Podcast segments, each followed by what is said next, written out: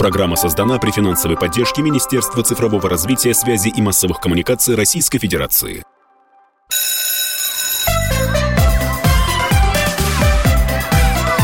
Родительский вопрос. На радио «Комсомольская правда». А, здравствуйте, наши уважаемые слушатели, зрители. Зрители, потому что у нас идет трансляция в Ютьюбе э, нашей программы. Я Александр Милкус, Дарья Завгородняя, э, как всегда в это время.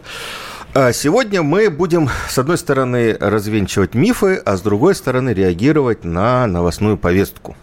А, будем говорить про баллонскую систему образования, в которую мы как бы включены, а почему мы включены и как мы включены, как раз и поговорим с нашим сегодняшним э, гостем, экспертом Виктором Александровичем Болотовым. Виктор Александрович возглавлял, вообще создавал Федеральную службу по надзору в сфере образования и науки, а до этого был первым заместителем министра образования Российской Федерации, сейчас научный руководитель Центра мониторинга качества образования э, Высшей школы экономики. Э, почему мы про Болонскую? Потому что на этой неделе опять возникли вопросы. Давайте отменим Болонскую систему образования, вернемся к старой доброй советской системе. Э, это провозгласил, предложил один из депутатов, известный депутат Виталий Милонов, и его поддержали еще некоторые его коллеги. Давайте послушаем, что он сказал на радио «Комсомольская правда». За пять лет студент становится полноценным специалистом, имеющим высшее образование. Четыре года это достичь сложнее. А в принципе, конечно же, надо отталкиваться еще от того, что на Западе одним из распространенных способов получить высшее, ну, практически высшее образование, является вообще MBA, когда люди учатся и того меньше. Бакалавр – это не до высшее образование, а магистратура – это уже перевысшее. Пять лет – это оптимальный срок. Я хочу обратить внимание, что в стратегически важных направлениях система нашего высшего образования не может себе позволить применять европейские клише и остается в классических канонах пятилетней схемы образования, плюс необходимые практики, ассигнатуры и так далее. Но, как показывает опыт, специалист высшее, имеющий высшее образование, это специалист, который пять лет полноценно учится. Ну вот, э, примерно такие призывы в последнее время возникают. А слушай, а я могу понять Милонова, потому что я вот училась, например, 5 лет. И? Потом я взяла академку, потому что у меня был сложный диплом. Я писала 6, я писала целый год его. И мне обидно, что я что считаюсь бакалавром. Почему ты Мне обидно, Почему что я, ну как, я же не, не магистр все равно, у меня же нет магистрской степени. У тебя не может быть магистр, у тебя должно быть специалитет, если ты Ну вот специалитет, училась. ну все равно. Ну что значит все равно? Ну все равно, сколько я тратила, тратила времени, а... Какая разница, что написано в дипломе? Главное знание. Вот. Главное знание. И я не очень понимаю, почему знания должны соотноситься с, воз... с продолжительностью обучения. Вот 5 лет это, это нормально. А за 4 года нельзя обучить. А за 3 года тоже нельзя обучить. Нельзя. Да? Вот. Нельзя. Вообще, чем дольше, чем, тем лучше. Тем дольше, тем лучше. Лучше всю жизнь учиться и потом стать бакалавром. Ладно, вернемся к... Давайте разбираться с э, Болонским процессом, потому что даже вот у нас, я сейчас э, готовился к эфиру, говорил с коллегами, даже у нас в э, редакции есть непонимание, что происходило и, и, и, и где мы... И, и, как говорят наши э, друзья, чем сердце успокоилось. Э, значит, пока крайне, краткая справка. Значит, в июне 1999 года в, итальянском городе Болонья, вот поэтому, кстати, Болонский процесс, 29 министров образования европейских стран э, подписали соглашение о создании в Европе единой структуры высшего образования. Планировалось в 2010, к 2010 году адаптировать национальную систему под единые требования. То есть была идея такая, дипломы о высшем образовании одной стороны, участника Болонского процесса должны признаваться другой страной. Второе. Введение двухэтапной подготовки высшего образования. Первая степень бакалавр, это 3-4 года обучения. Вторая степень магистр. Введение системы кредитов, которые могли бы э, зачитываться студенту, когда он учится то в одном вузе, то в другом. Стимулирование академической мобильности и создание европейской системы контроля качества высшего образования. Россия вступила в этот клуб, в клуб баллонских стран в Берлине в 2003 году. Но но, вот на мой взгляд, а, единственное, что у нас осталось в головах и представлении в нашей стране о баллонской системе, это то, что у нас пятилетние некоторые программы сократили до четырех лет, и теперь и назвали их бакалаврами, бакалаврскими программами, и появились магистрские программы. По-моему, больше ничего из баллонского а, процесса мы так и не осуществили. Виктор Александрович, я прав? Не совсем. Это в головах обычного человека ну, обычный, обычный человек считает, баллонская система, это нам навязали бакалавриат и магистратуру. Все. Ну, на самом деле, если посмотреть правде в глаза, до всякой баллонской системы в законе об образовании 92 года уже были введены понятия бакалавр и магистр, и в 93 году несколько пединститутов ввели у себя бакалаврскую и магистрскую программу. Среди этих институтов Российский государственный педагогический университет имени Герцена один из лидеров педагогического образования в России. РУДН. Поэтому... А? РУДН. Э, ну, вот надо Филиппова спрашивать. Ну, Владимир он... Михайлович Филиппов, э, бывший ректор РУДН и потом министр образования, он мне рассказывал, что они ввели магистра, э, бакалавров и магистров в начале 90-х и сами на принтере цветном печатали эти дипломы. Вот зачем делал РУДН, я сейчас поясню. Но на самом деле, кроме педвузов, бакалаврскую и магистрскую программу отрабатывали многие университеты. Далеко не только подготовящие педагогов. И посмотрите, ряд ведущих инженерных вузов, ну, ИТМО, например, ведущий вуз наш, наш по компьютерным наукам, питерский, а него бакалавры и магистры в полный рост готовятся. И никто не ставит вопрос прекратить подготовку, давай даешь специалистов. Но еще раз повторю, это было все сделано до начала всякой всякого баллонского процесса. Первое. Второе. Нет, подождите, что... вот, Виктор Александрович, давайте до второго. А, я хочу еще свою ремарку вставить. А, в Советском Союзе экономисты и педагоги учились 4 года. И ну, никто, кто... какая разница, специалитет, это давали дипломы в высшем образовании. У меня первое образование экономическое, я учился 4 года. А педагоги, практически все педагоги начального а, образования учились вообще в техникумах а, и в педагогических вузах 4 года. Вообще да. в Советском Союзе система э, существовала примерно такая же. Потому что я потом, когда пошел в журналистику, я поступил на спецотделение и учился два года и получил дополнительную квалификацию. То есть, в, по сути дела, бакалавриат и магистратуру я прошел в начале 90-х годов. Просто никто так не называл. Вот и все. Да, я добавлю еще. Кроме вас, были еще редактора издательские, которых тоже 4 года готовили. Вот нам пишет э, слушатель и юридический институт 4 года. Да. То есть эта практика была, и, в общем, готовили нормальных людей. А еще была целевая интенсивная подготовка специалистов в советские времена. Это пять лет плюс еще один год обучения. Ну, например, в Бауманке готовили инженеров для космоса. И там пяти лет специалиста не хватало. Надо было еще год тратить на то, чтобы э, человек мог работать в условиях космоса. Поэтому и пять лет было, и четыре, и шесть лет было. Но и... медики вообще под 7 лет, если считать с ординатурой. Да. И в этом плане, на самом деле, спор, сколько лет ну, нужно обучать, бессмысленно. Можно 10 лет учиться и ничему не научиться. А можно и за три года получить профессию, если у тебя есть высшее образование. Виктор Александрович, но все-таки давайте вот по Болонскому. Мы подписали в 2003 году, э, пообещали, что мы войдем в клуб и выполним все требования. Но на самом деле, давайте признаем, что э, мы ничего не, ну, ничего не получилось. То есть вот э, признание наших дипломов на Западе так и не произошло. Э, общего, вот общих про программ не произошло. Кредиты, ну, ребят, которые ездили за границу, они каждый раз доказывали, что им надо э, наши э, кредиты, полученные в российских вузах, значит, доказать, что они получили законно их у себя в новом вузе, куда они приехали на стажировку. Ну, Александр Борисович, давайте так, давайте говорить откровенно. Болонская система вводилась для чего? В Европе она создавалась и в России для чего входила. Да. Это связано с экспортом образовательных услуг. Почему РУД начал делать бакалавров и магистров? Потому что его выпускники приезжали в свои страны, и там не очень понимали, что означает наш советский специалист.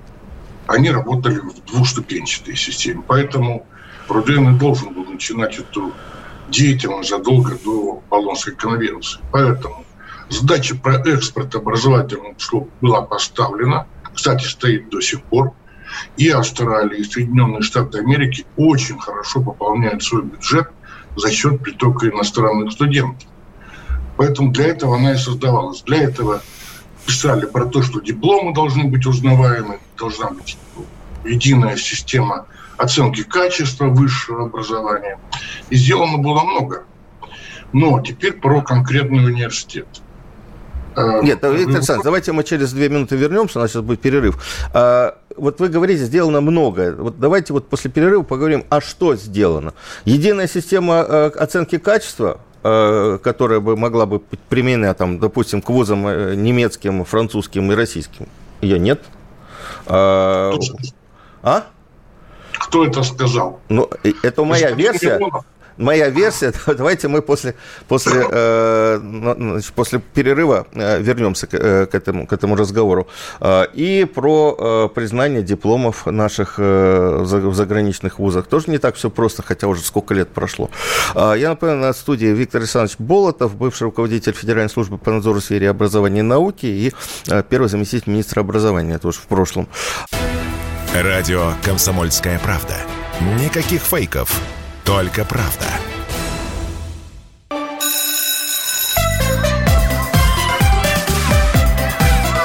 Родительский вопрос. На радио «Комсомольская правда».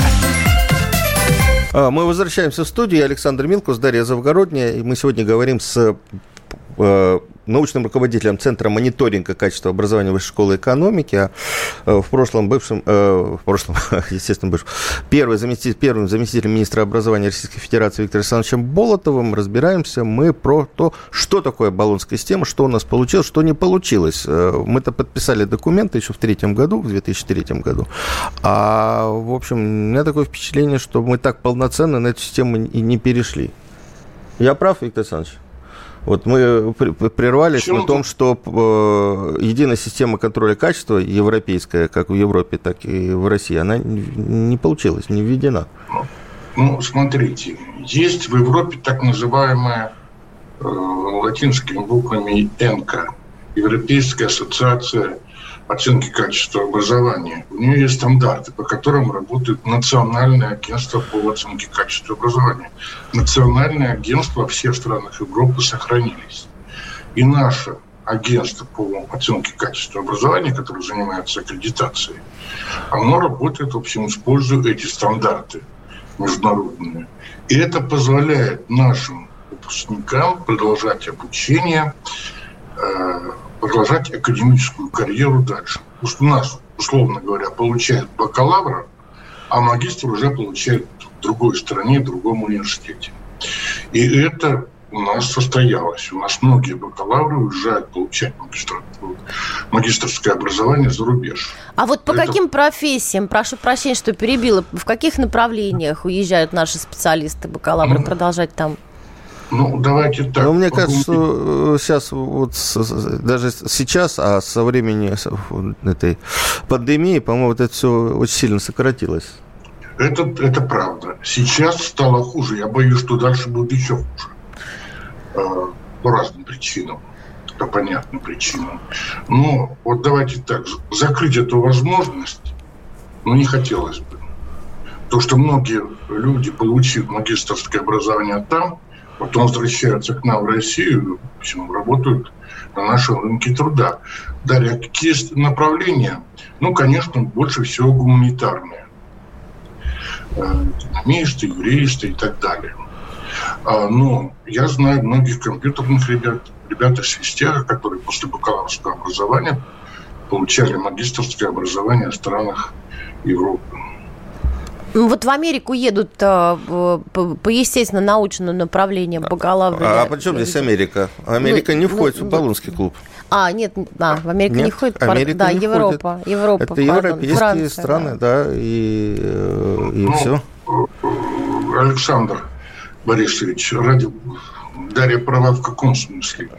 Э, в основе Болонской системы лежит англосаксонская традиция – и в этой традиции Соединенные Штаты Америки работают. Там тоже есть бакалавры магистры. В общем, при некоторых оговорках они следуют духу Болонской конвенции. Ну, духу, да, документам нет.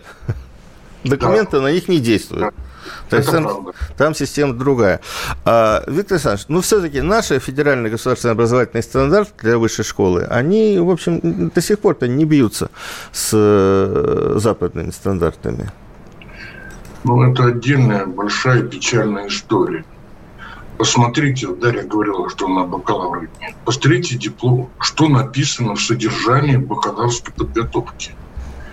Если положить руку, руку на сердце, то, в общем, там, если не имитировать, а по-настоящему реально все это делать, то 4 года это много или мало? Не знаю, не уверен. Наши стандарты перегружены, к сожалению. А, и иногда, в общем, Виктор Александрович, ну, ну смотрите, э, когда э, возникла баллонская система, я помню, что и э, активно внедрявший ее министр образования Андрей Форсенко, и потом Ливанов очень много ругали вузы, которые просто взяли пятилетние программы, обрезали их, выкинули э, достаточно большое э, количество, причем часов на практику, и представили это как бакалаврские программы. Вот. У меня такое ощущение, что некоторые и не урезали, потому что сейчас мои знакомые студенты, которые учатся на гуманитарных факультетах, жалуются, что очень много или объема чтения. Или запихнули Просто то, что было 5 все. лет в 4 года, да. и никакого изменения в этом смысле не произошло. Кроме того, что, во-первых, интенсивно сделали, и а, действительно многие жалуются, сейчас вот вузы возвращаются к этой системе, э, отсутствие практики. Значит, первое. Э, как из специалитета перейти на бакалавриат и магистратуру? И первый шаг, самый простой и самый естественный, но не самый лучший, взять и повычеркнуть, повычеркивать отдельные дисциплины. Ну, там же у нас в университетах по учебным часам планируются года обучения. Те, которые ликвидировали себя военную кафедру, вот им было проще всего.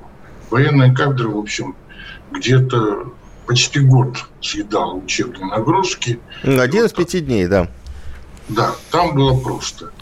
А вот когда про тех же педагогов я вспоминал в 93 году, было две точки зрения. Одни говорили, давайте уберем всю педагогику и психологию и оставим только предметную подготовку. Там, для математиков математику, для историков историю. А второй был прямо наоборот. Уберем э, избыточный материал по математике, по истории, оставим только то, что в школе преподают. А все тонкости наук, математика, история и так далее берем. На самом деле истина лежит посередине, надо искать э, оптимальное сочетание педагогики, психологии и предметной подготовки. Но то, что часть вузов пошло по простому пути, а вузов, подчеркиваю, сегодня э, программах автономия достаточно большая, это правда. Это правда, и некоторые пятилетнюю программу, сказали, теперь 4 года будем делать, а некоторые еще и добавляют к этой пятилетней бывшей программе новый раздел. Перегрузка студентов, перегрузка содержания продолжает иметь место. Но она к баллонской системе-то, в общем, сейчас отношения не имеет. Слушайте, а может быть это именно потому сейчас так много появилось педагогов, не, не знающих детскую психологию и не разбирающихся в ней? Потому что психологию просто отстригали и все. А, ну, мы говорили, у нас же была в эфире Марьяна Михайловна да. Безруких, она говорила, что во многих э, педагогических вузах э, вообще убрали курс возрастной физиологии и психологии. Да вот я не знала, что это могло быть в рамках баллонской истории. Но ну, это, это еще... к баллонской истории никакого отношения не имеет. Давайте все-таки не, спутать, не путать содержание, образование и баллонскую систему. Баллонская система, вот я уже э, прочитал э, в начале, что, что это означало. Просто наклеили, э, ну, решили перейти на баллонскую, и некоторые специальности перевели на 4 года подготовки. Э, но, насколько я помню статистику, до сих пор 36%, 36-37, по-моему, процентов э, направлений подготовки это, это специалитет, это те же самые 5 лет, 5, 5 и 5,5 лет.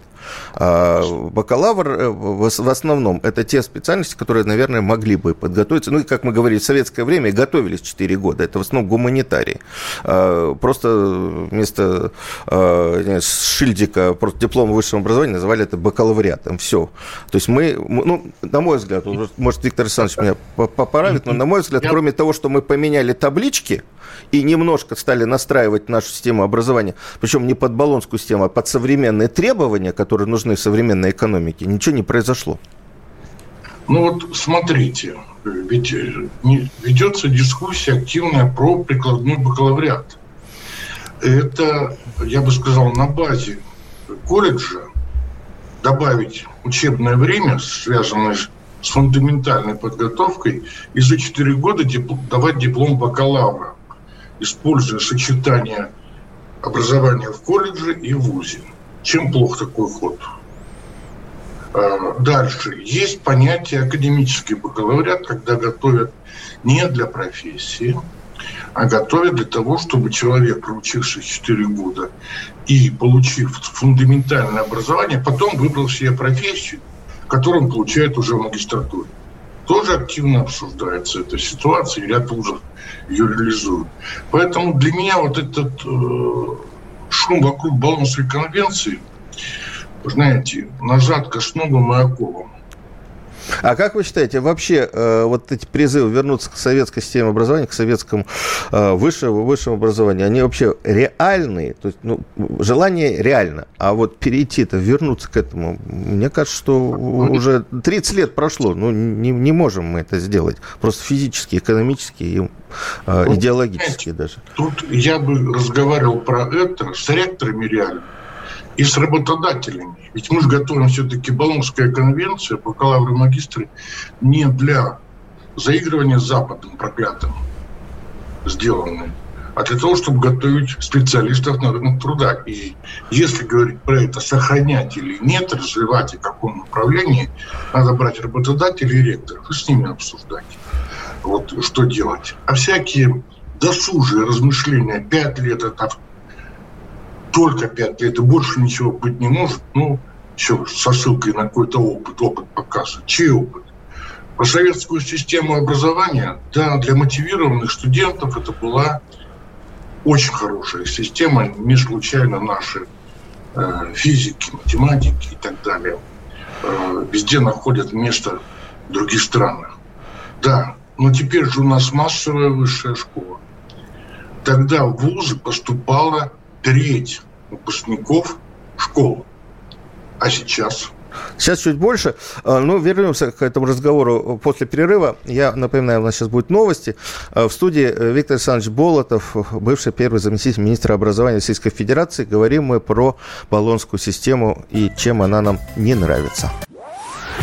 Если тебя спросят, что слушаешь, Ответь уверенно. Радио «Комсомольская правда». Ведь Радио КП – это истории и сюжеты о людях, которые обсуждает весь мир.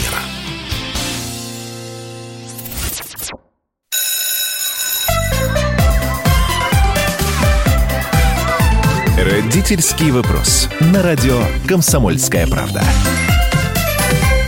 Мы вернулись в студию. Я Александр Милкус, Дарья Завгородняя. И э, у нас сегодня э, наш гость-эксперт Виктор Александрович Болотов. В прошлом заместитель руководителя э, министерства, заместитель министра образования. И к нашему разговору подключилась ректор университета 2035 Нина Яныкина. Э, я специально попросил Нину во второй части поговорить, потому что хочется поговорить не о прошлом, да, э, мне кажется, что возврата уже нет, да, а к той системе советской, ну, как к Советскому Союзу, наверное, возврата нет. А о том, как развивается ныне высшее образование, вот э, Нина к этому непосредственное э, отношение имеет. А, вот смотрите, э, то, что произошло в нашей э, системе высшего образования за последние 20-25 лет, это феноменальная вещь, ну, на мой взгляд, по крайней мере, вот 20 лет так точно. А, и, на мой взгляд, никакого отношения к баллонской системе эти изменения не имеют. Я имею в виду, сначала у нас возникли национальные исследовательские университеты, потом возникли федеральные университеты, потом федеральные университеты. А потом самое, вот на мой взгляд, не то, что вывеску поменяли и заменили на а, более звучную, а, стали приходить а, молодые, очень интересные команды управленческие в вузы. А, и а, то, что сейчас происходит, а, по-моему, это очень важные изменения. Вот, Нина, вот как, как они коррелируют, как они, э, какое отношение они имеют к баллонской системе? Есть ли здесь какая-то связь? Мне кажется, что нет. Может, я ошибаюсь. Да, Александр, Дарья, Виктор, добрый день. А, добрый день, уважаемые коллеги. Ну, мне действительно кажется, что я тут буду склонна согласиться с Александром, потому что э, вопрос баллонской системы – это скорее вопрос э, действительно формы. А все то, что происходило на протяжении последних э, двух десятков лет, это вопрос скорее восстановления или формирования того содержания, которое позволяет э, дать каждому студенту максимально высокий, э, соответствующий его запросу и запросу работодателя уровень э, профессионализма. И вот эти э, программы, о которых, Александр, вы сейчас сказали, и опорные университеты, и национальные исследовательские, и действующий сейчас приоритет 2030, э, это действительно хорошие программы инвестиций в то, чтобы в вузах росли точки компетенций. И более того, напомню, что по ряду направлений подготовки сейчас э, до сих пор действует формат э, специалитета, а, и баллонская система в данном случае присоединения Российской Федерации к баллонской системе это не поменяла. Поэтому вопрос все-таки еще и в содержании образовательных программ в первую очередь, а не в том, будет ли это 2 плюс 2 плюс 2, будет ли это бакалавриат плюс магистратура плюс аспирантура, будет ли это специалитет плюс э, ординатура и дальше в медицинских направлениях. То есть все зависит от содержания. Ну, то есть и получается... от него уже необходимо строить форму. Получается, что баллонская система, она как форма не мешает этому содержанию развиваться. Да, по-моему, она, она существует уже отдельно от системы Главное, развития друг наших университетов. Никто не мешал. Конечно, конечно. Более того, если в конечном итоге э, присутствие или наш опыт э, по присоединению к баллонской системе позволит, например, развивать э, внутристрановую академическую студенческую мобильность, когда студент из Владивостока может на полгода уехать, не знаю, в университет в Екатеринбурге, проучиться, а потом вернуться и зачесть, э, соответственно, кредиты за обучение, не продлевая срок обучения, таким образом не, про, не отсрочивая а, свой выход в профессиональную, в экономику в качестве специалиста. Почему бы нет? И я бы добавил, Нина, а еще интернет-курсы. Смотрите, я прослушиваю хороший сертифицированный курс в интернете, приношу в свой родной университет удостоверение соответствующее, его зачитываю. Это тоже можно назвать следствием Болонской, процесс... Болонской системы, когда кредиты, которые уже поминала Нина, до этого, Александр, вы про это говорили. Это работа тех самых кредитов. Ну, вообще, э, вот на мой взгляд, э, у нас э, создается, наверное, уже даже основные шаги-то сделаны. Очень гибкая система подготовки специалистов. Вот Нина только что сказала 2 плюс 2 плюс 2. Да? Нина, давайте мы для слушателей поясним. Это же просто, ну, на мой взгляд, очень важное завоевание. Тут у нас Милонов только что цитировал с 5 лет и не меньше для подготовки специалистов. А у нас, оказывается, еще меньше предполагается ну, времени для подготовки. Деле, Но для кажется, чего? Да, система 2 плюс 2 плюс 2 в данном случае очень эм, такая своеобразная в хорошем плане, потому что выросла она из, э, как это сказать, снизов. А, она не была навязана сверху, например, Министерством науки и высшего образования отдельным категориям университетов. Просто ряд университетов, в том числе, которые в последние годы выстраивали у себя э, программы развития как опорные, федеральные, национальные, исследовательские. Э, значит, эти университеты столкнулись с ситуацией, что им необходимо, э, с одной стороны, внедряя индивидуальный подход к каждому студенту в процесс образования, при этом повышать в целом эффективность всего процесса. И одно из решений, которое коллеги нашли и начали отдельно у себя э, внедрять в пилотном режиме, а сейчас это распространяется, по сути дела, на сообщество ведущих вузов страны, это система, при которой э, наши 6 лет э, бакалавриата плюс магистратуры э, дробятся еще на э, две части, то есть получается 2 плюс 2 плюс 2. Два первых года – это максимально широкая линейка а, образовательных модулей и дисциплин, которые погружают э, студента, пришедшего из школы на первый курс, в целом в профессиональную деятельность, а, при этом давая, с одной стороны, специфику, которую может дать вуз, но с другой стороны, не погружая настолько глубоко, чтобы человек не смог поменять э, предмет обучения в течение двух лет эм, после вот этих вот первых э, двух курсов.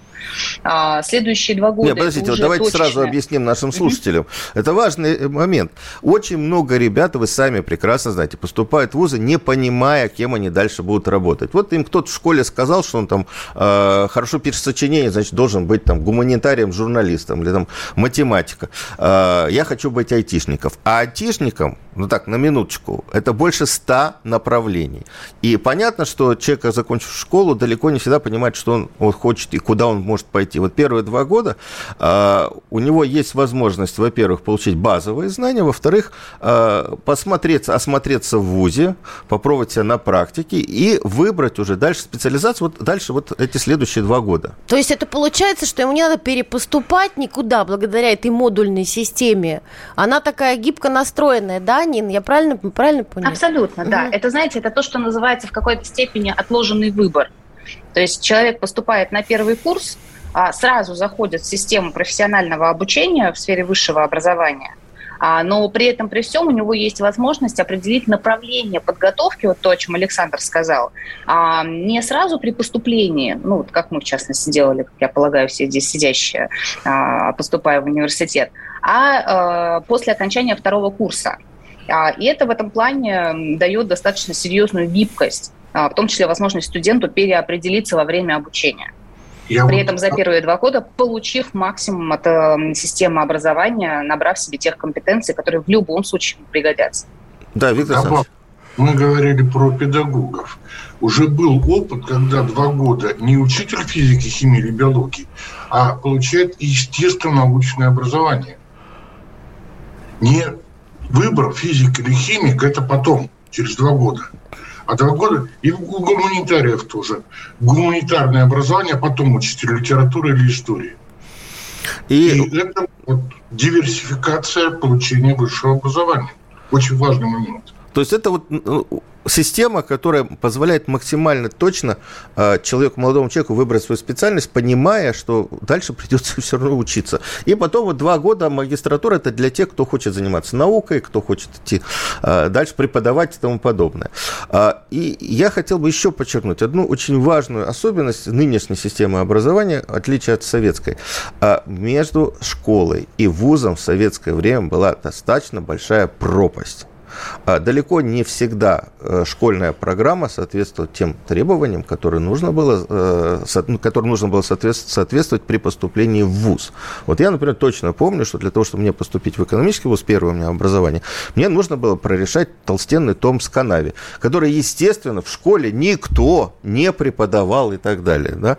А, и э, вот, вот сейчас происходит то, что мы говорим, вот мы с Ниной как раз обсуждали эфир, да, а, то, что э, называется бесшовное, да, когда человек со школьной программой, сдав ЕГЭ или там э, победив в Олимпиаде, поступает в ВУЗ, его школьных знаний, хороших школьных знаний, достаточно для того, чтобы обучаться на первом курсе. Это очень важная вещь. Кроме того, вспомните, в советское время вы могли поступить только в один ВУЗ. В один другое время, уже, то есть в следующем году только другой вуз. Сейчас вариантов гораздо больше. А, и я думаю, что мы сейчас вернемся э, после небольшого перерыва, поговорим с Ниной и с Виктором Александровичем как раз про э, ту нынешнюю траекторию, которая есть у студентов, есть у абитуриентов, и это важно, особенно тем, кто в этом году, наверное, в следующем году будет поступать в вузы, понимать, насколько разнообразные возможности дает нынешняя система образования. И это, конечно, не баллонская система, это наша собственная разработки, к которым мы шли последние э, 20 лет. Э, я напоминаю, Нина Яныкина у нас э, в эфире, ректор университета 2030, и Виктор Болотов, э, научный руководитель Центра мониторинга качества образования Высшей школы экономики, э, в прошлом руководитель, ну, создатель Федеральной службы по надзору в сфере образования и науки. Я Александр Милкус, Дарья Завгородняя. Радио «Комсомольская правда». Мы быстрее телеграм-каналов.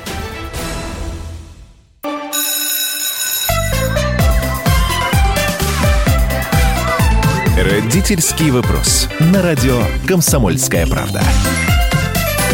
А мы продолжаем наш родительский вопрос. Александр Милкус, Дарья Завгородняя, а, Виктор Болотов и Нина Яныкина. Говорим мы про развитие системы образования э, в России, ну, в первую очередь, высшего образования, а, но и без среднего мы здесь не обойдемся. А, Нина, мы говорили, что вы расскажете про вот э, ту систему, которая позволяет ну, максимально подготовить школьников к учебе в ВУЗе. Да, Александр, на самом деле не столько, может быть, даже к учебе в ВУЗе, а по сути дела, к, я хотела рассказать о том, ну или поделиться мнением о том, насколько сейчас система образования в нашей стране дает действительно разнообразие возможностей а, каждому конкретному человеку а, с точки зрения его дальнейшей профессиональной жизнедеятельности. Вот тут сразу чуть-чуть, может быть, шаг назад. Мы с вами закончили перед перерывом на теме про Советский Союз и отличие текущей ситуации от той.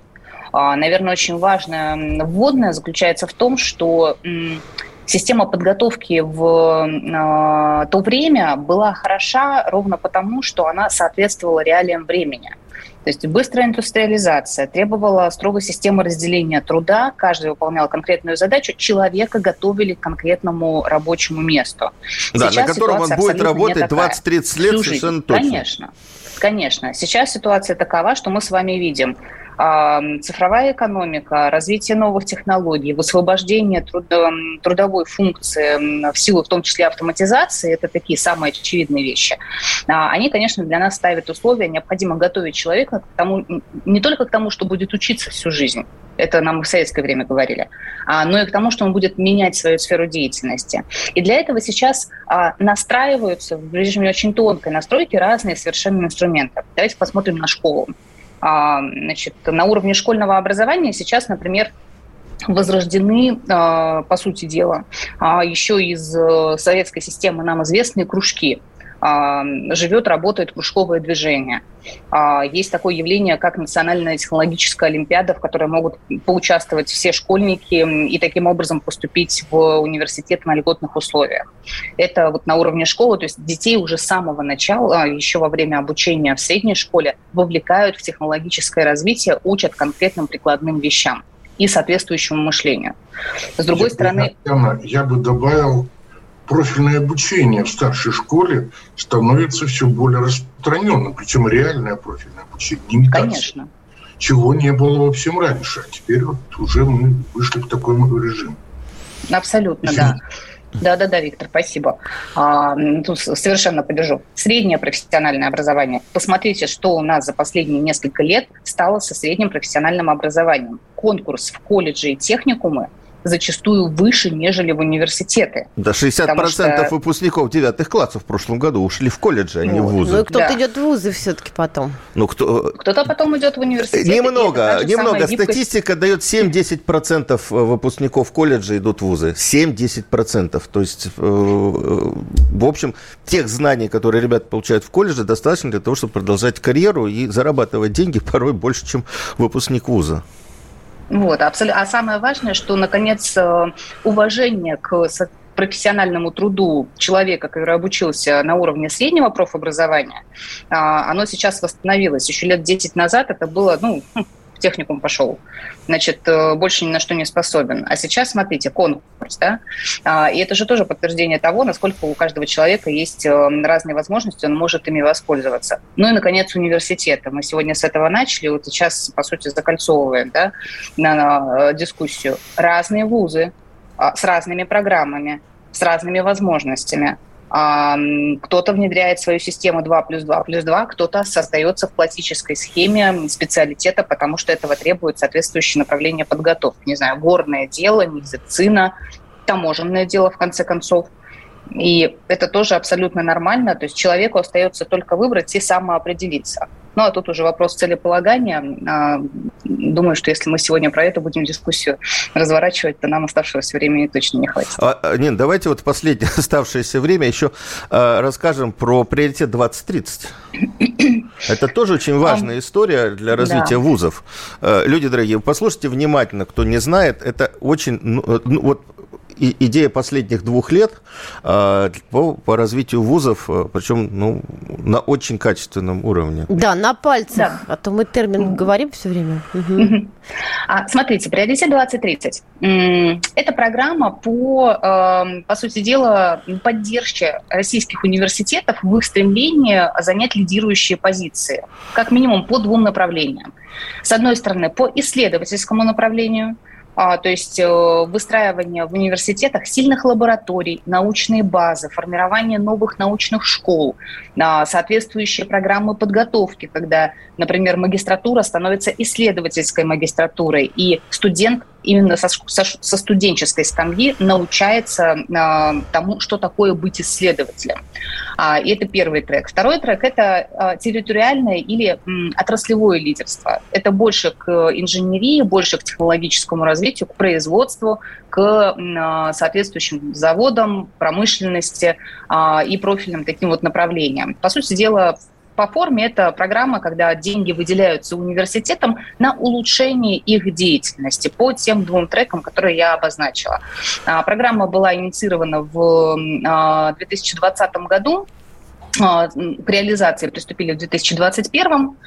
Сейчас с участниками программы являются чуть больше 100 университетов.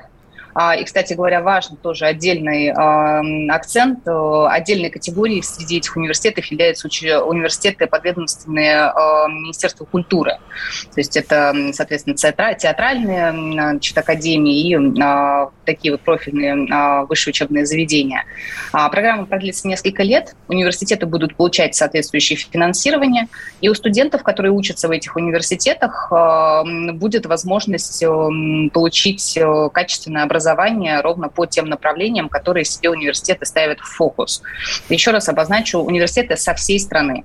Поэтому если на сайте университета есть отметка, что ВУЗ участвует в программе «Приоритет 2030», то к этому университету имеет смысл присмотреться. Нина, что это, говорят... мы, это мы сейчас даем э, совет абитуриентам. Обратите внимание, у нас есть и другие вузы, вполне себе хорошо развивающиеся. Давайте не будем говорить, что только 100, а Конечно, более, более того, должна отметить, что программа будет открыта для включения в нее новых университетов ежегодно, поэтому в этом плане список, конечно же, не закрыт.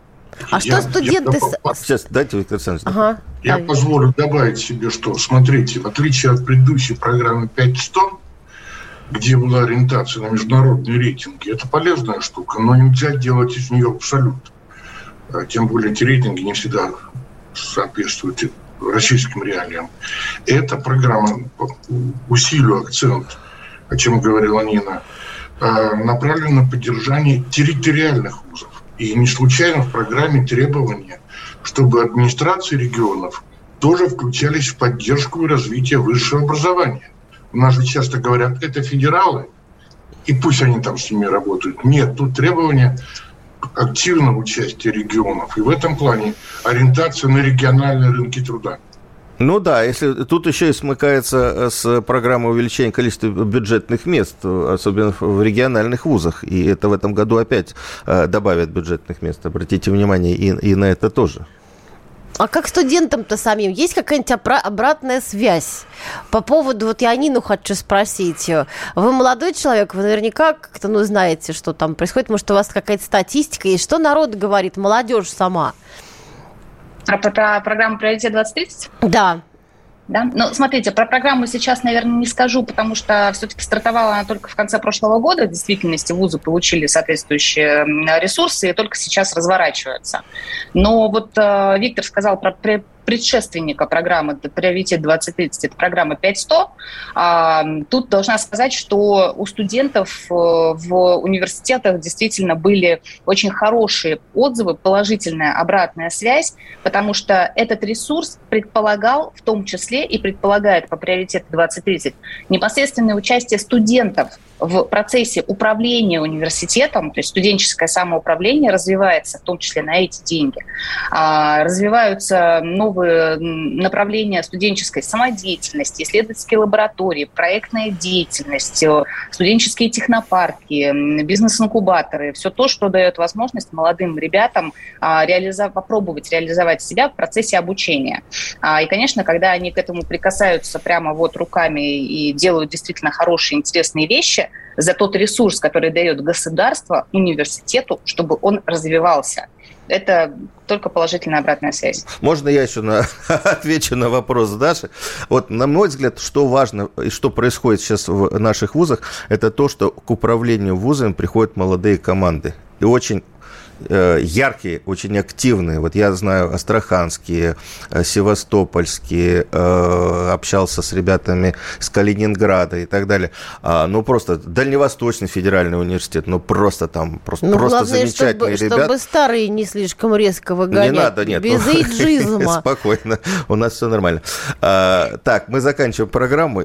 Ну, наверное, вот сухой остаток. Слушайте, люди дорогие, не клюйте, не надо обращать внимание на Э, не знаю, ну, так, на табличке, да, бакалавриат, магистратура, специалитет и так далее, и так далее. Вот то, о чем мы сегодня говорили в программе, э, качество подготовки. Смотрите на те вузы и как они, э, как они готовят специалистов. Что э, будет написано в дипломе, для э, работодателя, как правило, уже не интересно. Они смотрят на подготовку ребят. И это Главное не сочковать. Виктор Александрович Болотов, Нина Яныкина, Дарья Завгородняя, Александр Милкус были сегодня в программе. В следующем воскресенье встретимся. Родительский вопрос. На радио «Комсомольская правда».